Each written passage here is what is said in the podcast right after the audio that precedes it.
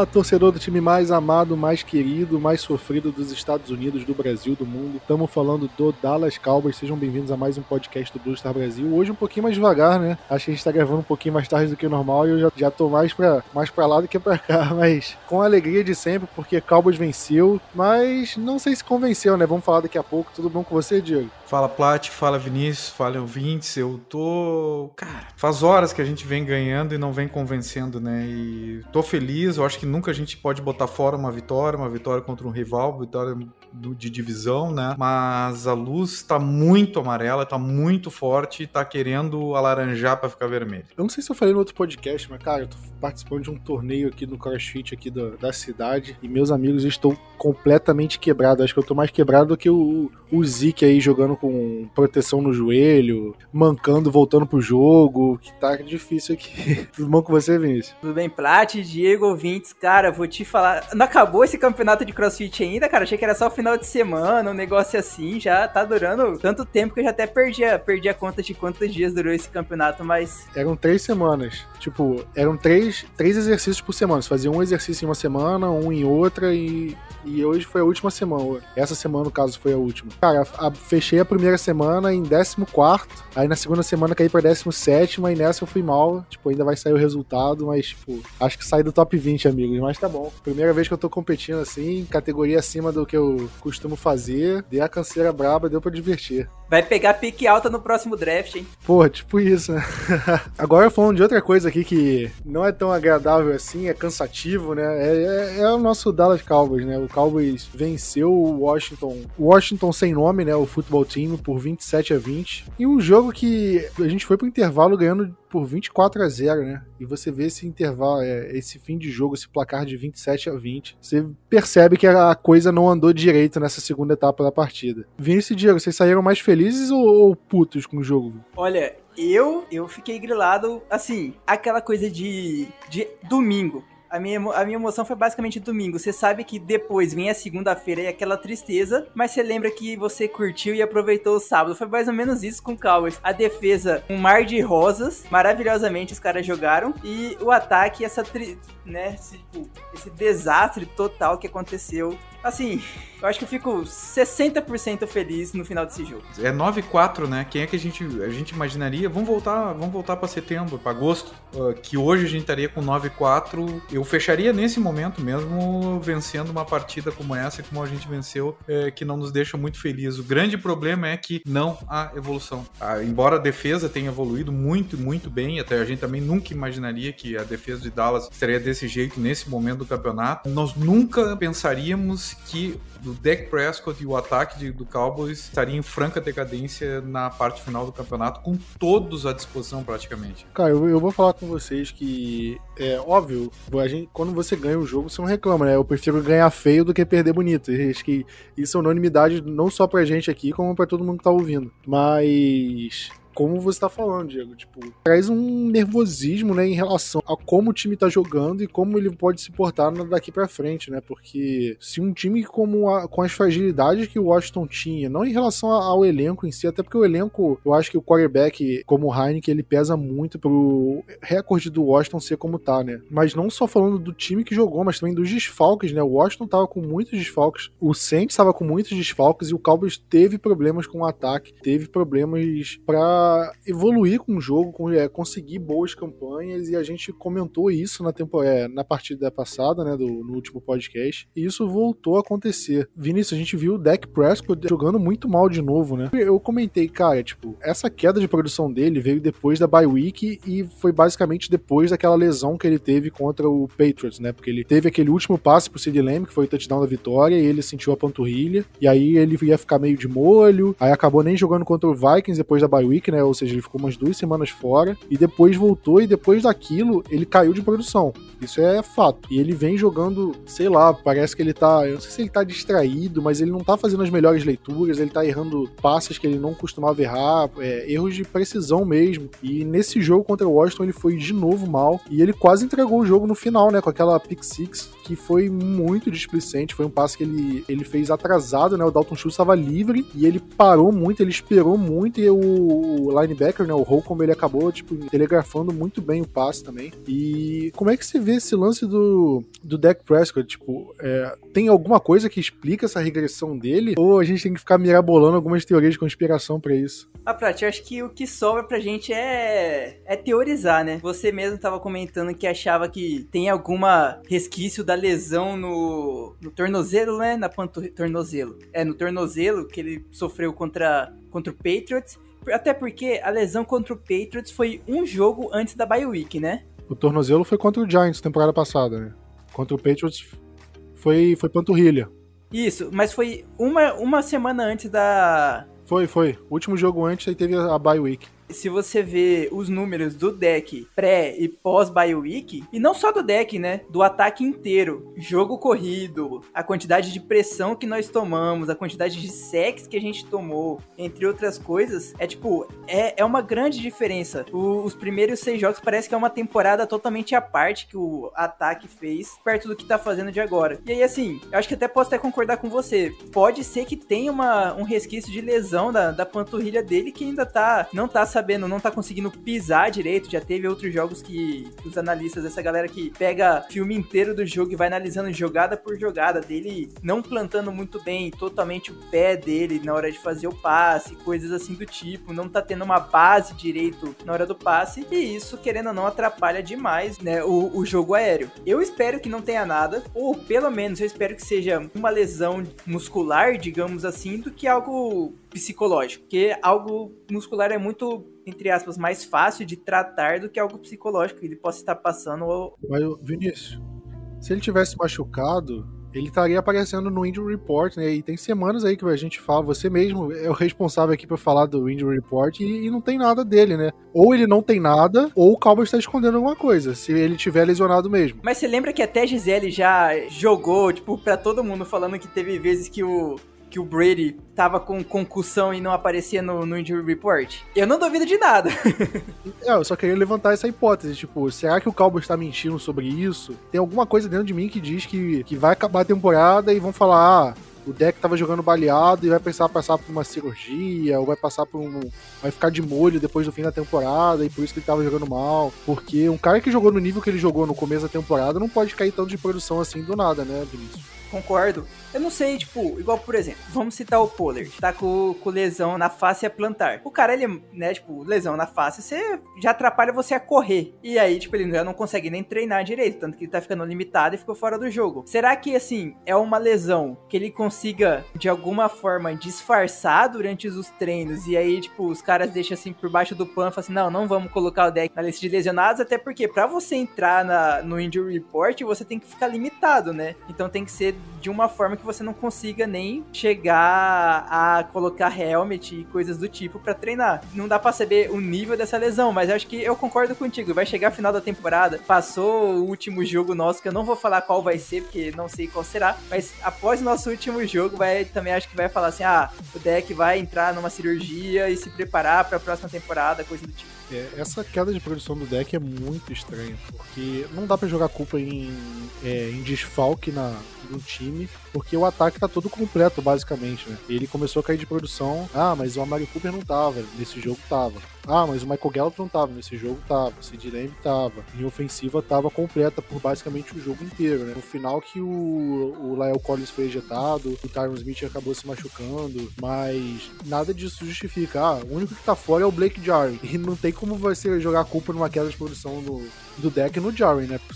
Por, favor. É, é, muito difícil de entender, cara. Por que, que o deck tá jogando assim? Será que aconteceu alguma coisa, tipo, algum problema pessoal e que tá atrapalhando ele? Será que ele. É, o sucesso subiu a cabeça e ele tá é, meio que de salto alto? Eu não sei. Eu não sei. Eu tô levantando um monte de hipóteses aqui. Pode ser tudo bobagem, mas um fato que a gente tem que dizer é que ele caiu de produção nesses últimos jogos. O motivo não tem como saber direito, né? A gente tá tentando buscar explicações de uma coisa que a gente não não, não tem ideia do que pode ser. Mas eu acho que uma coisa que pode ter ideia, pode ser parte disso, vem em relação ao trabalho do Kellen Moore. Porque a gente já vem reclamando do Kellen Moore há algumas semanas que o livro de jogadas tá, tá muito pobre, né? A gente tá vendo muitas jogadas repetidas, o ataque evoluindo pouco, né, nessas últimas partidas. Quantos three eu falei no, na última partida, né? Que o Cowboys sofreu? Acho que foram, sei lá, seis no segundo tempo, sete. Foram muitos jogos, é, é, muitos three muitas campanhas sem você conseguir avançar no campo do adversário ou você dar tempo para a defesa descansar. E isso é, o, atrapalha o time como um todo, né? Porque você, o ataque não pontua, o que já é bem ruim. E não só isso, mas você não permite a, a defesa descansar o tempo suficiente. E isso é péssimo. Isso é péssimo, porque a defesa, que é o nosso ponto forte, a gente ainda vai falar sobre ela aqui. E se ela começar a, a todo jogo começar a ficar cansada, aí, cara, aí não tem defesa que aguente. Mas Diego, é, o Kellen Moore pode ser o maior responsável por essa queda do Dak Prescott? Como é que você vê, a, avalia ele, assim, mais um jogo que, na minha opinião, ele foi abaixo? Plat, assim, ó, não há dúvida alguma que o Kellen Moore tem uma responsabilidade grande em relação a isso, e eu vou fazer uma digressão aqui a respeito dele, mas vou terminar dizendo, já vou adiantar isso, que eu não acho ele o maior culpado. Só para falar aqui como é que foram as campanhas, né, do Cowboys, no segundo tempo, as, as campanhas do ataque do Cowboys no segundo tempo. A primeira campanha, nove jogadas punch. Segunda, quatro jogadas punch. Terceira, cinco jogadas field goal, que veio depois de um fumble. Aí depois, três jogadas punch. Três jogadas punch. Aí foi um, uma interceptação, é, a interceptação do deck, né, o pick six, e depois três jogadas e punch. Ou seja, o Cowboys deu muita margem pro Washington empatar esse jogo e virar o jogo, né? Eu tô falando aqui, ó, de quatro campanhas seguidas que o time não conseguiu uma primeira descida sequer, e no, e no momento crucial do jogo, sendo uma uma interceptação retornada para touchdown. E aí a gente conseguiu um true and out que deu uma, uma sobrevida para Washington para ele conseguir empatar um jogo. Tava 24 a 0 no intervalo. E aí a defesa conseguiu, conseguiu conseguiu forçar o fumble que garantiu o jogo. E aí a gente teve seis jogadas nessa última campanha e aí matou a partida, mas foi um desempenho desastroso, né? Tão, foi tão desastroso quanto o jogo contra o Saints, né, Diego? É, eu, eu achei assim terrível, principalmente pela inteligência da, da, das jogadas. Se nós formos olhar assim, ó, o adversário Washington, né? Ele não estava assim os seus defensive ends, né? Os, outside linebackers, enfim. E nós só corremos pelo meio. Nós não usamos as, as laterais onde eles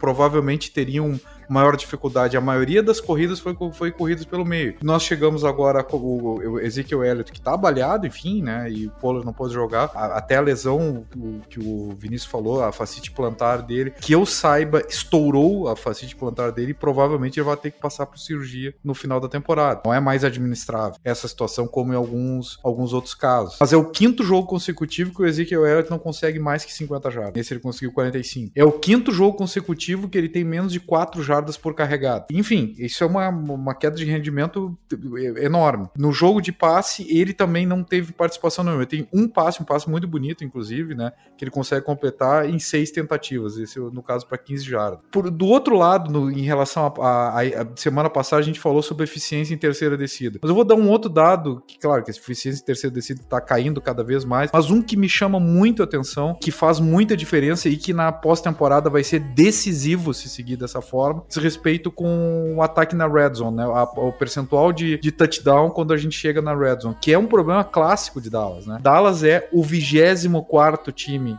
em eficiência na red zone, tá? Com 55%, 55,32%. Essa eficiência já tinha problemas desde o começo, né? Até quando o ataque estava bem. Há anos é um problema do, do Kellen Moore. O Kellen Moore tem esse problema. Além disso, assim, nos três últimos jogos, essa eficiência é de 36%.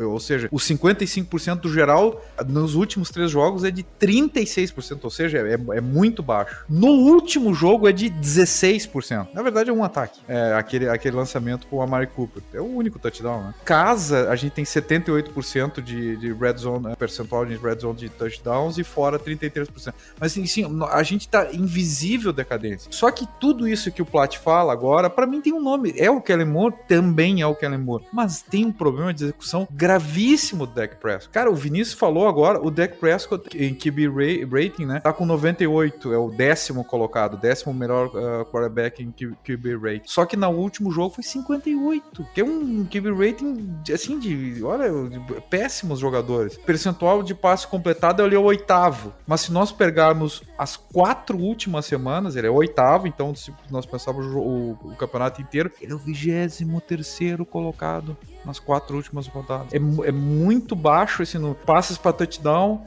ele, ele tem 24 né, na, na, na, temporada inteira. Nos últimos quatro jogos, ele, estaria em nono com, essa, com, essa, com esse desempenho.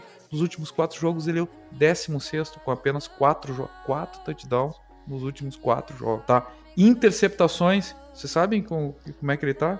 É o primeiro colocado nos últimos quatro jogos, com cinco interceptações. Eu dou mais um sex que ele recebeu em todos os jogos, se nós considerarmos todos os jogos. Ele tava, tava bem, tava em 22 segundo colocado. E nos últimos quatro jogos, ele sai do vigésimo segundo pro terceiro lugar. Isso que eu quero dizer assim, ó, e a gente vê, tem, tem dois lances que são muito característicos do, do, do da, da, queda de desempenho do Dak Prescott, que tá, o Kellen Moore tem problema, mas ele, o principal jogador do Kellen Moore tá jogando muito mal. Vocês devem lembrar, o, o, o Plat falou tanto do no, o, a Pick Six, quanto uma jogada, vê se vocês lembram, no terceiro quarto, que é um passe pro Dalton Schultz, uma segunda para sete, na, na linha de 12 jardas de Washington.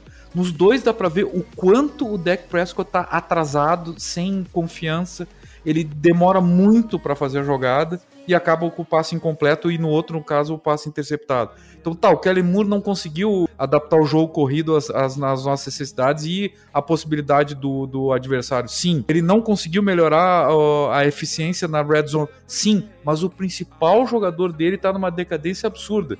Eu, semana passada, fiz crítica total direcionada, o todo o holofote pro Kelly Moore. Eu acho que o Kelly Moore segue com o holofote em cima dele, ele precisa adaptar esse jogo dele, ele precisa melhorar o jogo corrido com, eh, em relação ao que ele tem contra o adversário mas, por favor, o, o principal jogador que poderia fazer uma diferença para ele tá muito mal. Tá sem confiança. E que nem vocês disseram, provavelmente vai aparecer ou uma lesão, ou ele. Enfim, essa, essa lesão na panturrilha, quem sabe foi mais grave do que a gente imaginava. E que eu não sei o quanto também tá de problema no ombro, se não é um problema no ombro que, que tá fazendo com que o passe dele tenha, está, esteja saindo tão ruim. Isso e essa questão da confiança, ele tem alguns jogos que são contra adversários umas barbadas, né? Que de repente ele pode recuperar. Esse Dak Prescott e esse Kelly Moore não vão longe na, na, na pós-temporada. E também, né, é, o deck ele muda jogado algumas vezes é, fazendo a leitura da defesa. E até que ponto as curvas que a gente, a gente joga para cima do Kelly Moore não são em alguma leitura errada que o deck mudou a jogada ali na linha de scrimmage também, né? Eu acho que isso pode ser uma coisa que a gente precisa levar em conta. Porque às vezes o Kelly Moore chama a jogada, de, é, a jogada correta, o deck faz a leitura errada, muda pra uma corrida, que a gente cansou de ver também. A gente. Quantas semanas a gente não reclama que o Cowboys corre muito pelo meio, não faz corridas por fora da linha, da linha ofensiva, e isso prejudica, a gente consegue, a gente corre mal, por aí vai.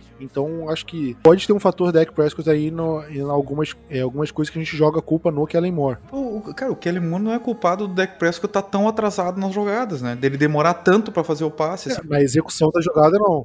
Mas sei lá, tipo, se ele sabe que o deck tá mal, não tem como adaptar o playbook, deixar de uma maneira que o deck consiga potencializar, tipo, passes mais curtos. É, tudo bem que ele abusa daqueles passezinho lateral para wide receiver que já estão enchendo o saco. Mas sei lá, uma, uma rota slant, alguma coisa assim um pouco tipo, mais simples pro deck, eu não sei. Tô, tô chutando aqui, né? Eu, eu até não tenho esse dado, eu procurei esse dado, mas eu não tenho da velocidade com que o deck Prescott tem lançado a bola. Para mim, esse é o, é o, grande problema atual. Mas eu, eu assim, ele tá sendo bem protegido, relativamente bem protegido. Né? O sec dele tem sido um sec dele demorar, dele não achar a jogada, dele não ter confiança para fazer o passe. Porque, claro, naquele, naquele touchdown do Amari Cooper, ele faz super bem a leitura e, e lança muito rápido, né? Um foguete, quando o Amari Cooper nem ainda, ainda não, nem tinha se livrado da marcação. Mas no restante do jogo, não era para ter tanta dificuldade assim para completar a jogada. Pois é, eu acho que outra coisa que, pelo menos, eu vejo muita reclamação é que o deck parou de correr, né? E eu não sei até onde vai, tipo, o tornozelo dele não tá 100%, ou da panturrilha não tá 100%, ou de uma falta de confiança. Porque várias jogadas a gente vê, cara, tipo, dava pro deck correr aqui ele não corre. Ou se ele corre, parece que ele tá muito devagar, ou ele já vai pro slide muito rápido. A gente viu um deck, não sei se você lembra, Diego, acho que foi 2000 e 2019. Foi 2019? Foi do, é, que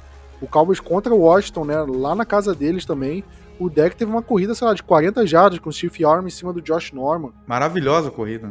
Exatamente, e aí a gente não vê mais esse, esse, tipo de coisa. Não só o deck correndo, mas tipo, jogada desenhada pro deck correr. O único momento que o deck corre ali é aquele, aquele sneak na linha de uma jarda para tentar anotar um touchdown, e nem assim tem dado certo. Era um dos fatores que o deck conseguia fazer bem e, e agora parece que ele tá muito receoso. Ele sempre tenta buscar o recebedor até o último segundo do que tentar correr uma situação clara de corrida. E acho que isso pode ter a ver com alguma coisa né, relacionada à, à perna dele, né? Algum tipo de lesão. Plat, assim, o conto diz isso assim, ah, ele espera até o último segundo para fazer o lançamento. Porque ele tá sem confiança. Ele espera o cara se livrar, ele não consegue mais antever, ou ele não tá com a confiança da antevisão da jogada. Que o, o cara, o, o quarterback tem que lançar muito antes do que a gente consegue enxergar onde vai ocorrer o passe. É ou não é? Se ele não lançar antes, a defesa vai chegar. E ele não tá conseguindo. Quero crer que é por algum problema físico que acompanha também a questão da, da confiança, porque contra o Atlanta Falcons ele lançou super bem no meio meio desses jogos aí, né?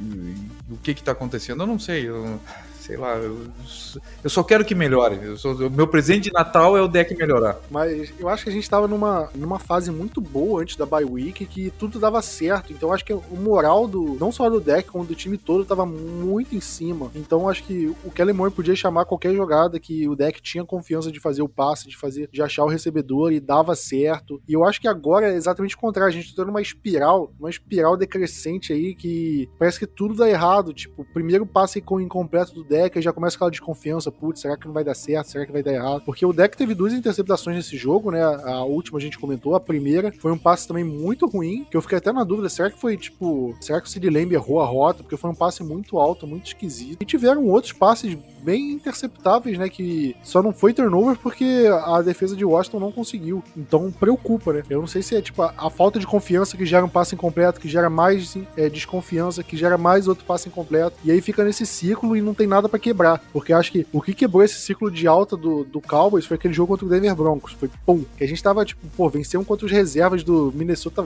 é, vencemos com o Cooper Rush, né? No, no, do Minnesota Vikings, fora de casa. Time, cara, a gente é o melhor time da liga, ninguém ganha da gente. Aí teve aquela porrada contra o Denver e dali, tipo, pareceu que desandou as coisas. Desandou as coisas pro ataque, desandou as coisas pro, pro deck, Kellen Moore. E, e parece que falta, tipo, eu achei que o jogo contra a Atlanta Falcons fosse quebrar isso, né? Tipo, porra, voltamos a bater um time, tipo, massacrando. Ia voltar a confiança, mas aí depois, cara, foi uma sequência, tipo, horrível. Foi Chiefs, foi Raiders, e agora, apesar de duas vitórias seguidas, foi um ataque jogando mal. Então ainda tá nesse ciclo, assim, tipo, parece que não sai esse, esse ranço, essa coisa, tipo, essa aura ruim em cima do ataque. Sei lá, cara, tipo, tá muito esquisito. Mas vamos falar do, do lado bom do ataque, da, do jogo, quer dizer, que foi a defesa saudável. E a defesa saudável, quer dizer, a, a, defesa saudável já era uma coisa boa antes do jogo que a gente comentou. E a defesa simplesmente carregou o time para vitória, né? A defesa teve quatro turnovers, sendo um retornado para touchdown, igualzinho o Saints, né? Quatro turnovers e um retornado para touchdown. E poderiam ter tido muito mais turnovers, né, mesmo? Porque eu, lembro do Micah Parsons dropando uma interceptação. A gente viu, acho que outros jogadores de defesa ali podendo é, ter alguma um turnover e acabaram não conseguindo por, por azar. E acho que foi muito. A defesa conseguiu, tipo, tirar o Heineken do jogo, né? Foi uma fatalidade aquela lesão que ele teve no dedo isso prejudicou ele, mas a defesa jogou com intensidade máxima o tempo todo. É, esse jogo meio que define, tipo, até onde a nossa defesa pode chegar nessa temporada. Tem um, um, um provérbio que fala, né, se você quiser ir rápido, tu tem que ir sozinho. Mas se tu quer ir longe, tu tem que ir grupo. Eu acho que esse jogo foi muito bom para mostrar como o grupo defensivo inteiro e titular do Cowboys é muito bom, né? É o primeiro jogo que a gente vê dessa galera totalmente junto. É a primeira vez, e só disso a gente conseguiu forçar três fumbles e recuperar todos eles. A gente conseguiu interceptação, a gente conseguiu cinco interceptações, é, cinco sacks, perdão, que acho que é o é o recorde da temporada, junto com a semana 4 em cima de, dos Panthers. A gente conseguiu quatro né, tackles para perda de jardas, oito passes desviados. Além, como você falou, Parsons poderia ter conseguido mais uma interceptação e coisas do tipo. A gente poderia ter conseguido mais. Então, assim, só que não, não foi totalmente necessário. Então, a, a defesa mostrou que ela tá num nível muito boa e que vai conseguir melhorar ainda mais, porque Gregory agora vai pegar ritmo, Gallimore vai pegar ritmo, é o primeiro jogo dele na temporada. DeMarcus Lawrence foi pro seu segundo jogo, voltando de lesão. Isso é muito bom. E não só isso, o Dan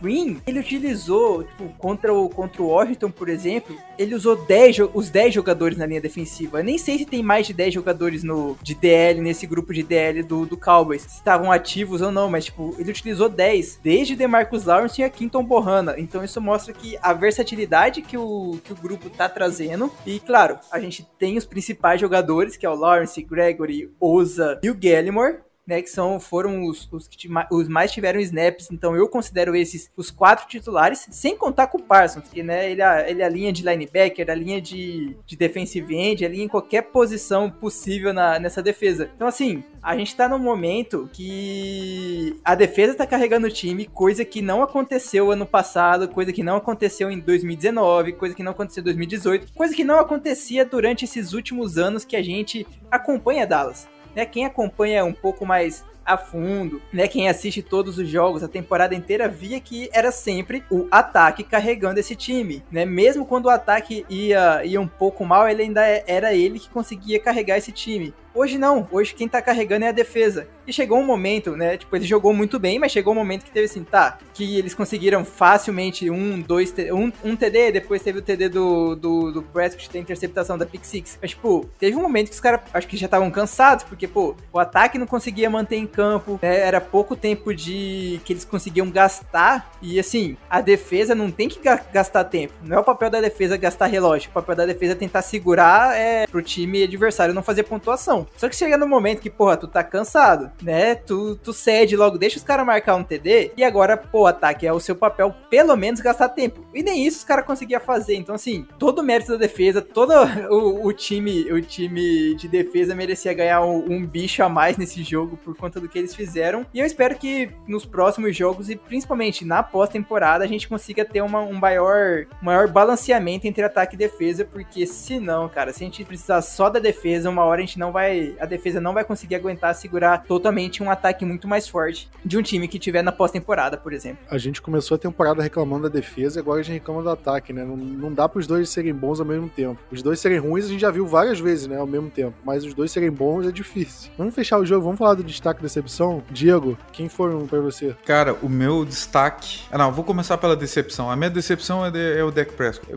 Eu, eu acho assim a decadência dele complicada, todos aqueles números ali que eu coloquei, que o Vinícius colocou, que o Plat falou também. E acho que esse jogador não nos leva para lugar nenhum. Ele precisa recuperar essa confiança, ou a parte física, ou o que for ou ambos, né? E talvez até, que nem pode ter, talvez tenha algum fator extracampo que a gente não saiba e que esteja incomodando ele, não sei. O meu destaque, eu sei que tem 500 destaques possíveis. Podia ser o Mike, podia ser o Randy Gregory, podia ser, sei lá mais quem. Eu vou dar um destaque para uma pessoa que a gente tava batendo há bastante tempo e que é um jogador que possivelmente esteja no seu último ano de Dallas, só se renovar com uma condição muito especial que é o Leighton Van Der Esch. Leighton Van Der Esch fez a sua melhor partida em muito tempo com, com Dallas. E isso comprovou número um, que quando ele tem, quando Dallas tem uma, uma linha, um interior de linha uh, melhor qualificado, o trabalho para os linebackers fica bem mais facilitado, eles não precisam de se desdobrar. Ele nem pareceu gordinho nesse jogo. E número dois, que Micah Parsons, uh, sendo um pouco linebacker, um pouco defensive end para nós, ajuda nas, nas duas unidades, né? E faz crescer alguns jogadores que são coadjuvantes, mas que são coadjuvantes muito importantes, inclusive, especialmente, né, do ponto de vista do jogo corrido. Inclusive, Leighton Van Der Esch foi o jogador melhor graduado, né? A melhor pontuação no Pro Football Focus Dallas, né? Nesse jogo. Então eu vou fazer uma homenagem para ele, porque vem tomando pau de tudo que é lado, né? E eu acho que fez uma grande partida. Não é o maior, pode, pode não ter sido assim o maior playmaker ou o maior highlight, mas eu acho que ele fez um jogo muito competente. E se jogar assim, vai ser um, um excelente jogador para nós até o fim da temporada. Vinícius, você concorda ou você tem outros votos? Ah, eu vou concordar no, no deck. Não vou votar no, no Zeke por conta que ele tá lesionado, ainda tá, né? Bem bichado com o, com o joelho dele. Então, assim, eu vou colocar o destaque negativo pro Prescott. Pro positivo, eu vou citar o Jordan Lewis. O cara teve, forçou fumble, recuperou fumble e foi o líder de tackles no, desse time no jogo passado. Então, era um cara que acho que precisava ter um, um, jogo decente perto do que ele tava tendo ultimamente, que a gente sempre reclamava dele, reclamava do, do Anthony Brown. O Anthony Brown já teve seu momento para ser o destaque positivo, agora é a vez do Jordan Lewis. A gente tem que dar o crédito quando merece. Eu acho que tem que falar do Micah Parsons, né, também, que é, a gente sempre falava, cara, ele é o calor defensivo do ano, calor defensivo, e eu acho que, tipo, isso já é mais do que certo. Eu acho que quem apostar hoje que o Micah é calor defensivo do ano é, é dinheiro certo para apostar. E agora ele já começa a, ele já entra forte na discussão de jogador defensivo do ano, né, sem contar só os calouros. Eu acho que ele tá numa briga forte, só tem um jogador, acho que na história, que conseguiu ser jogador defensivo do ano no, no seu ano de calor, que foi o Lawrence Taylor, que também é foi o último jogador de defesa a ganhar o prêmio de MVP. Você vê o nível que ele, que ele, come, ele entrou na liga. E eu acho que ele difere um pouco do Van Der Esch e do Jalen Smith, por exemplo, esses exemplos recentes do Cowboys na posição que foram bem, é que eu, eu vejo o Micah mais versátil, né? Ele, ele, ele consegue muito bem como pass rusher e como linebacker. Ele se alinhou até como corner e safety nessa temporada. E eu acho que também, sei lá, ele é muito humilde, ele é muito pé no chão. Eu não vejo ele ficando é muito deslumbrado, acho que igual o Jalen Smith ficou em algum momento da, da, da, carreira dele em Dallas e ele também não parece ter um histórico de lesão igual o Van Der Esch, né? Parece que ele é, é um cara de fato especial. E decepção, tem que falar do deck. Zeke de novo foi mal, né? É, teve, sei lá, 10 dias de descanso e ele continua meio mal, continua meio baleado. Me incomoda muito. Eu acho que não dá para fugir muito disso, não. É, dá pra falar outros nomes aí que foram um pouco abaixo, mas eles, para mim, foram os que mais me decepcionaram. Mas com essa vitória, o Cowboys chegou a um recorde de 9 9-4 na divisão, na, na temporada, né? Então a gente garantiu um recorde positivo na, na temporada, coisa que a gente não teve na temporada passada, e eu acho que nem, nem em 2019 a gente teve, né? Acho que 2019 foi 8-8, ou foi um 7-9, não sei. Enfim, mas a gente garante um recorde positivo e põe uma mão e meia no título da NFC Leste. Diego, para você a gente já pode comemorar esse título ou ainda tem. Você ainda acha que tem chances reais do Cowboys não ganhar essa divisão? Não, não tem chance real não tem é uma hecatombe, um algo que fuja tanto da realidade que vire filme, assim, para contar, porque não é óbvio que ninguém vai comemorar antecipadamente porque vencer a divisão para esse time da forma como começou é uma consequência natural. Eu aposto que o torcedor de Dallas está mais preocupado, muito mais preocupado, que o ataque evolua, que o deck volte a jogar, que o Zeke fique saudável, que o Pollard retorne, do que se vai perder essa divisão, porque todo mundo sabe que nós vamos ganhar essa divisão. Micah Parsons é dinheiro certo como Defensive Rookie of the Year, e o Dallas vai ser campeão da NFC East é outro dinheiro certo também. Diego, se acontecer algo muito maluco e que precise virar filme, o Kevin James vai fazer o Mike McCarthy, ele vai ser o primeiro ator a fazer dois técnicos da NFL? tá boa essa aí, Vinícius.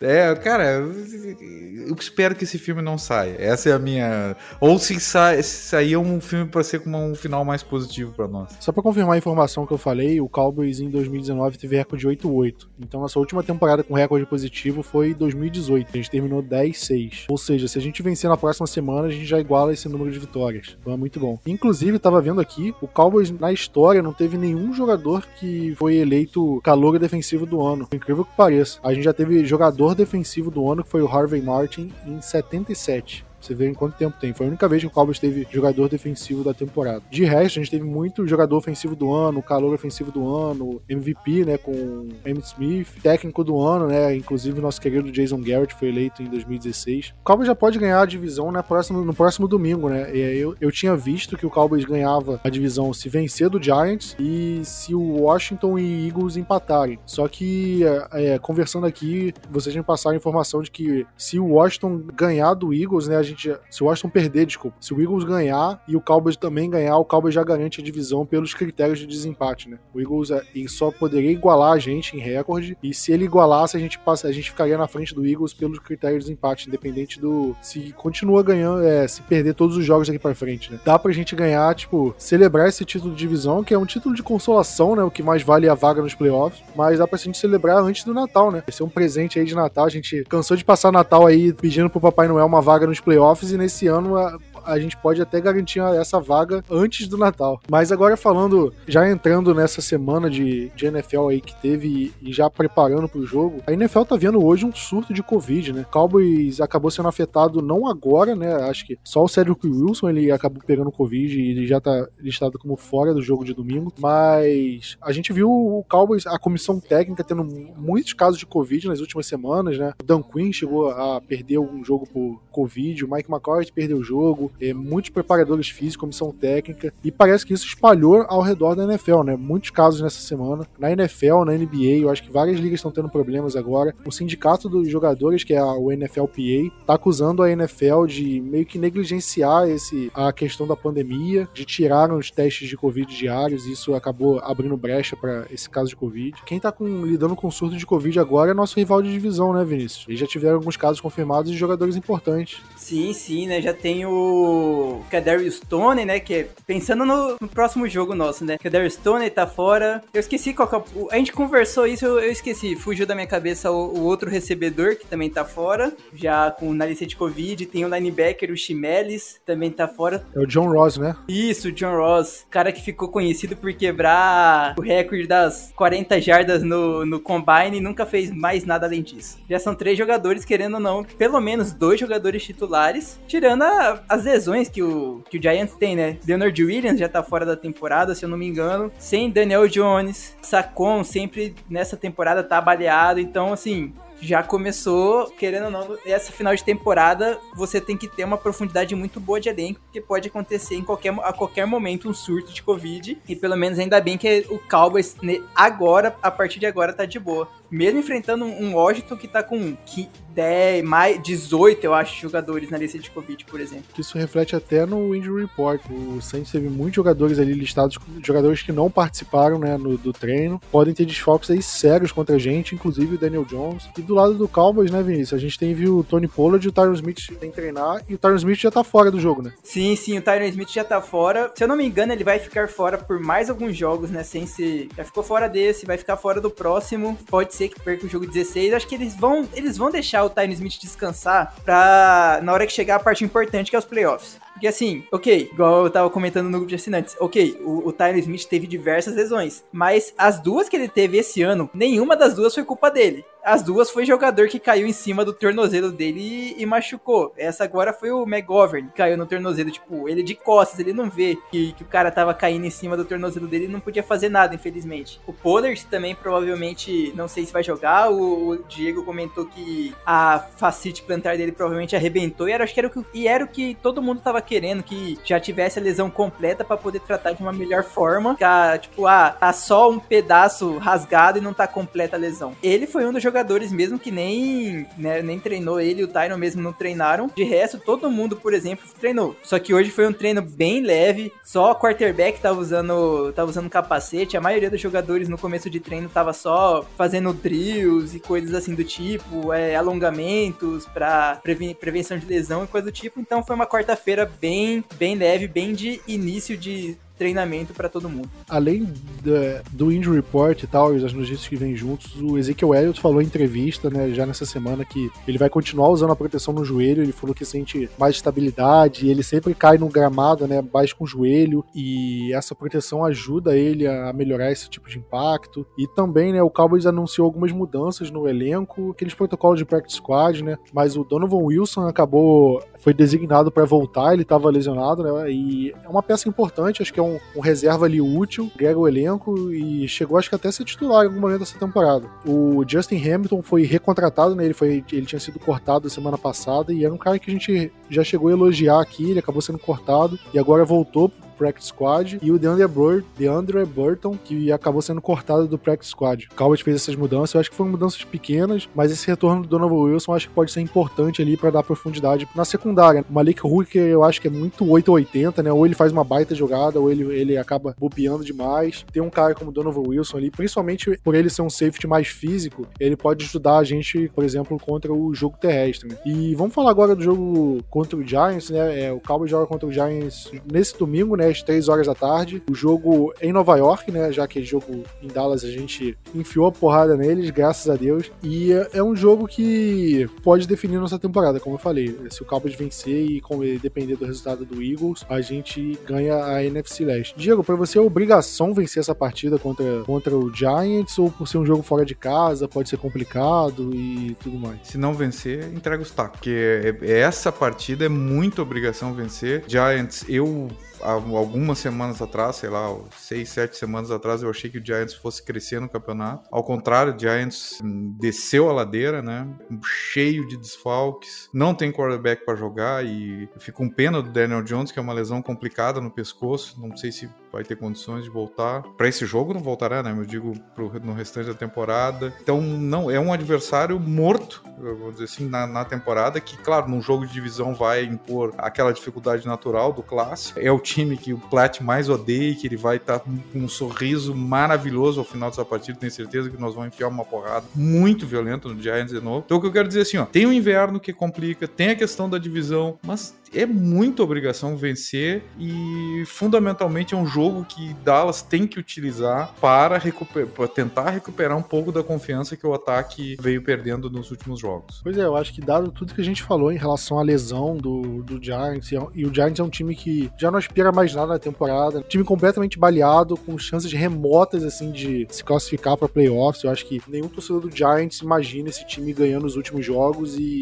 indo para pós-temporada acreditando na combinação de resultados. Esse jogo é um jogo que para mim é obrigação ganhar, é obrigação varrer o Giants. E eu esqueci de comentar, o jogo vai ser transmitido pela ESPN, não sei se é ESPN ou Fox Sport, mas vai ser transmitido no Brasil, na Fox. Para mim não, não tem como pensar em perder essa partida. O Cowboys tem que vencer e tem que se impor. Eu acho que mais do que vencer pra gente é, é o Cowboys jogar bem, o ataque jogar bem. Eu acho que é mais do que isso. E geralmente quando a gente comenta uma partida assim, a gente sempre, a gente sempre fala: "Ah, o que que o Cowboys tem que explorar do time adversário? Quais são as fraquezas que o Cowboys tem que explorar, o que, que a gente tem que tomar cuidado. Mas nesse jogo, acho que pelo Cowboys ser amplo favorito, a gente tem que fazer uma, é, um, um, pensamento contrário, né? Um jogo onde o Cowboys é favorito e o Cowboys possivelmente tem vantagem em todos os lados da bola, tipo, nosso ataque tem vantagem sobre a defesa deles no papel. A nossa defesa tá numa sequência melhor do que o ataque deles, né? Então, pra impor, special teams id. Então, acho que num cenário onde o Cowboys é meio que amplo favorito em tudo, existe alguma situação que o Cowboys pode perder esse jogo, né? Vamos comentar sobre isso. Vinícius, o nosso ataque ele tá num momento ruim. Existe alguma maneira do Giants explorar isso e dificultar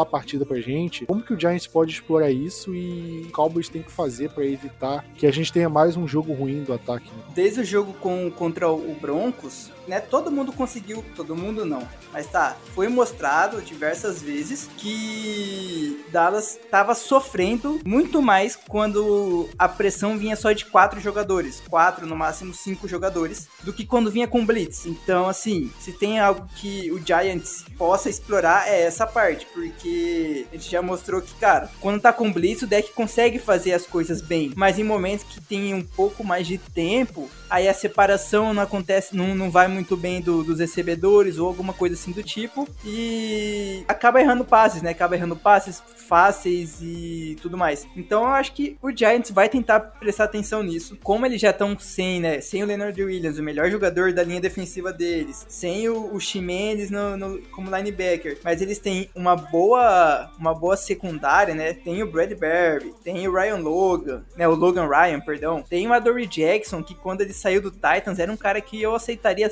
fácil no Cowboys. A gente mesmo comentou, cara, ele ficaria muito bem no Cowboys. Seria um ótimo jogador pra gente. Então, assim, são bons jogadores na secundária que eles possam fazer o papel. Se eles pegarem os filmes das outras defesas e o que essas defesas fizeram contra a gente, se for marcação em zona ou marcação man-to-man, -man, e não pressionar demais o, Prescott com pra, né, com, com a Blitz para deixar jogadores é, de forma livre, porque isso a gente vai conseguir castigar, a gente só não tá conseguindo castigar do jeito normal. Então acho que basicamente é o que eles vão tentar fazer. Eu não sei se eles vão conseguir, mas eles vão tentar, porque é o Giants e o Giants tá muito ruim. Eu imagino que eles já estejam pensando, querendo ou não, no draft do ano que vem. Eu espero que ganhe, porque eu apostei dinheiro para que Dallas consiga 10 vitórias, então tô esperando o Dallas vencer para conseguir liberar o dinheiro que tá apostado. Inclusive, isso, o Adore Jackson a gente cansou de pedir aqui, né, no, no começo do ano, lá pra mar março aqui, só faltou fazer campanha, né? Que a gente, cara, Dory Jackson, é, a gente precisa de um corner, a gente precisa de um corner, e acabou que a gente não contratou nenhum, né? Mas por sorte, o Anthony Brown tá jogando bem, né? Esses últimos partidos ele foi, ele foi bem e, e tá meio que calando a gente. Espero que mantenha. Diga agora do lado contrário. Os, o Giants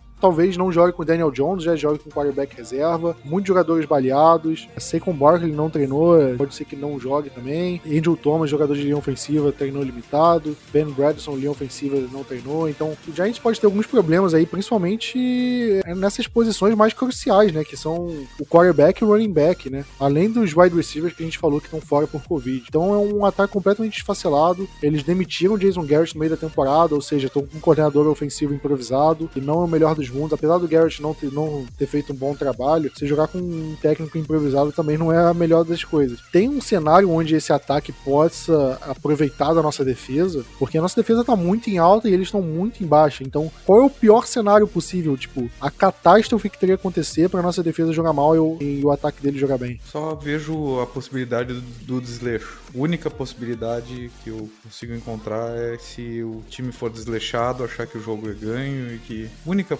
única possibilidade dessa defesa. Só que a gente tem tanto jogador que tá voltando, jogadores importantes, né, que estão voltando. O Marcus Lawrence vai pro seu terceiro jogo recém, tá? E já conseguiu um sec no último. O Reddy Gregory vai pro segundo do, do retorno. Neville Gallimore da mesma forma. A Tristan Hill voltando. Quer dizer, eu acho que todos esses jogadores estão tentando recuperar o físico e vão, vão dar muito gás para seguirem a, a melhora. Então é muito difícil que a gente tenha um número tão grande de jogadores que jogue sem gás, sem, assim, sem se expor, né? E ainda é, uma, é, um, é um momento que Dallas ainda não firmou a divisão, então é possível. Claro, assim, o jogo corrido sempre tem que ser um, um motivo de, é, de, preocupação, né? O jogo corrido às vezes nos, nos limita um pouco, mas a, o interior da linha melhorou bastante. O, a unidade de linebackers também.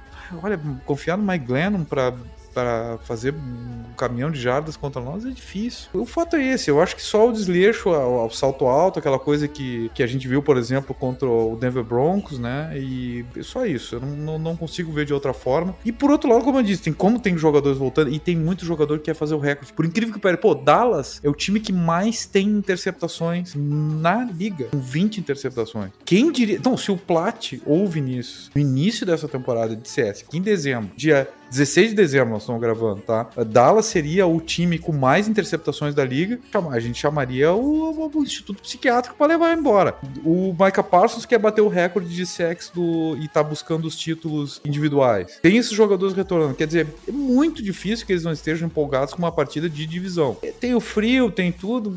Olha, eu não, não consigo ver um cenário que não seja o desleixo. E ainda tem uma linha, uma linha ofensiva péssima do, do Giants, né? Com um quarterback reserva, cara, a chance dessa linha defensiva plus Micah Parsons ter mais um jogo, tipo, pra dar susto em todo mundo, é o momento perfeito. E defesa gosta de bater em rival de divisão, né? Vamos combinar. Pois é, né? Parece jogo com mais vontade. Mas eu, eu penso num cenário, tipo, um cenário apocalíptico, né? Não tô falando de um cenário provável, onde o ataque é, comece a, a tomar muitos three and out seguidos que a, os special teams comecem a ceder muita boa posição de campo pro Giants. O Giants acaba forçando em cima de uma defesa cansada, correndo com a bola, nossa, nossa defesa tendo problemas ali no interior da linha. Eu acho que esse seria o pior cenário possível para a defesa do Cowboys. E ainda assim, eu acho que é um cenário onde é reversível. Eu vejo é, pro Giants ter uma chance de vitória nesse jogo, eu acho que tem que ser uma, um, uma série de fatores acontecendo ao mesmo tempo, né? Ataque jogando muito mal, defesa jogando muito mal, e não só defesa jogando mal, mas defesa jogando jogando mal contra a corrida, contra o passe, ataque é, não correndo bem, não passando bem. Eu acho que tem que ser um, um alinhamento dos astros muito grande para fazer com que o Giants tenha uma chance de vitória. Eu não tô vendo isso não é nem desrespeitando o rival, é justamente olhando a sequência dos, dos jogos, vendo como o Cowboys está se portando nesse momento, apesar dos problemas. E o Giants está nesse momento, né, já com a temporada praticamente entregue. Óbvio que, tipo, eu não vou sair sacramentando aqui, ah, Cowboys já ganhou, já ganhou e ficar no oba-oba. Não, o Cowboys não ganhou, o Cowboys tem que jogar sério, tem que vencer, é um rival divisão, é na casa deles, vai ser um clima hostil, apesar do, do problema. Mas a gente não pode falar que o Cowboys não é o favorito. O Cowboys é, é amplo favorito para ganhar esse jogo, tem vantagem em todos os lados da bola e a, a, é muito mais provável que o Cowboys ganhe do que o Giants é, saia vencedor dessa partida.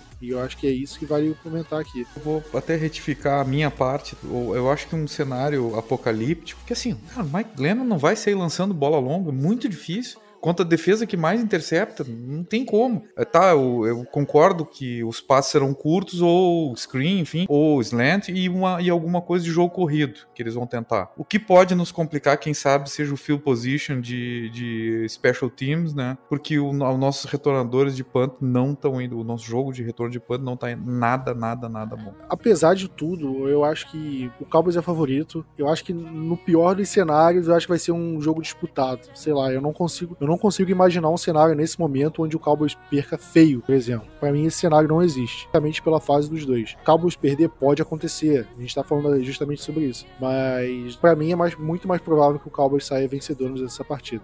Vamos, vamos fechar o podcast, né? Vamos falar da bold palpite. A gente anda ruim de palpite, né? De bold. Dessa vez eu acho que eu posso até começar. Eu acho que o Cowboys vai ganhar bem. Eu acho que o Cowboys vai fazer valer esse favoritismo e vai ganhar, cara, 31 a 7. E eu vou apostar que a, a defesa, a nossa defesa vai pontuar mais do que o ataque. Isso é bold? Nas outras partidas o ataque pontua mais. Mas agora fazer valer, tipo, field goal conta como pontuação do ataque. Tipo, se for, tipo, vale, é mais bold ainda. Tá bom, Plat. O Plat tá querendo uma. tá querendo música, né? Não, o que eu tô falando, pô, mas 31 é, é difícil da defesa pontuar mais. Hein? Cara, tem que ter muito ponto da defesa, né? Bah. Não, sei lá, vai ter dois touchdowns da defesa, um do ataque e um do special teams. E um field goal. Pronto, é 31, né? É. Então vai ser, já, já destrinchei a pontuação toda. Diego, você quer falar aí o seu? Para evitar zica, tá? Eu vou apostar num jogo parelho. Parelho eu digo assim, não um massacre, mas assim, na verdade a pontuação final não vai ser um massacre porque vai ter, vai ter muito ponto de, do Giants no garbage time como foi no, no primeiro jogo. Então eu aposto em 43 a 30, né? Que o Giants vai fazer 30 pontos, não sei como, enfim. Bold, e isso é uma bold, é que o deck vai fazer três touchdowns aéreos, tá? E um corrido. E você, Vinícius, faz uma boa aí pra gente fechar, hein? 41 a 20 para Dallas, né, logicamente. E a bold vai ser que eu não sei se isso já aconteceu em algum momento na história do não do Cowboys, mas na história da NFL. Mas a gente vai colocar aqui a defesa inteira de Dallas vai ter 10 sacks. Baita bold isso, né? Pô, 10, 10 é, é foda, hein, cara. Eu, eu acho que aquela vez que, da, que, que a gente sofreu com o Chess Green, a gente tomou o quê? 7, né? Foram 7 cedidos pelo Chess Green. Eu não sei se foram, tipo, mais de geral. É, então, eu não, eu, eu não lembro se, se algum jogo já teve mais de 10 sacks. Não, isso com certeza. Cara, com certeza. Dallas sacar 10 vezes o quarterback, dois vão ter saído e o Jason Garrett vai ter assumido como quarterback do, do, do Giants, né? Volta, né? Que volta, vou, vou, vou assinar seu contrato de novo, Garrett. Volta pra cá. Não, ele vai pra campo, né? Porque com 10 sacks tu quebra dois caras ali, não, não tem jeito. Ah, eles têm Jake Fromm, pô. Antigo quarterback de Georgia. Vai, vai ter que jogar no lugar do, do Mike Glennon. Não, ele vai quebrar, vão quebrar também o cara. E junto disso, assim, o Parsons já tem pelo menos uns dois sacks, já chega perto do recorde pra um, um calor e tudo mais lá. Falta só alguns sacks pra ele, tá, tá ótimo. Vinícius, o, o recorde de sacks em um jogo só é do Philadelphia Eagles em 1952. 14 sacks. Aí logo depois tem seis jogos empatados com 12 sacks, né? E o Cowboys tem dois deles. Um em 66 contra o Pittsburgh Steelers e um em 85 contra o Houston Oilers. Com esses dois jogos, o Cowboys teve 12 sacks na, na temporada, na, em um jogo só. E aí tem três jogos do Chicago Bears, um do Cardinals, na época que eles eram St. Louis ainda, e o mais recente foi do New York Giants em 2007. Giants e Philadelphia Eagles. O jogo foi 16 a 3 no jogo na, no ano que o Giants ganhou o Super Bowl. Mas esses são os recordes aí. E o recorde do Cowboys, né? Duas vezes fez 12 sacks e tem um jogo aqui que o Cowboys teve 11 sacks na partida. Então chegaria mais ou menos perto do recorde aí do seu sua bold. Não, tá, tá bom já, pô. Nem precisa, nem precisa quebrar recorde nenhum. Só 10. O que vier depois é lucro. Isso aí. Vamos ficando por aqui, né? É, espero que o próximo podcast a gente já vem aqui com aquela. praticamente com a música do Ayrton Senna, né? O tema da vitória lá, campeão da divisão, a gente feliz, alegre, ataque jogando bem. É tudo que a gente pede, né? Ai, como eu quero. Próximo podcast a gente vai já começar cantando a música da Mariah Carey, pô. É Natal, né? Você não quer que eu cante aqui, né? Por favor, não, não, Eu não vamos que tinha que cantar, né, Tinha que cantar, né? É, Tinha, é, claro é, que tinha.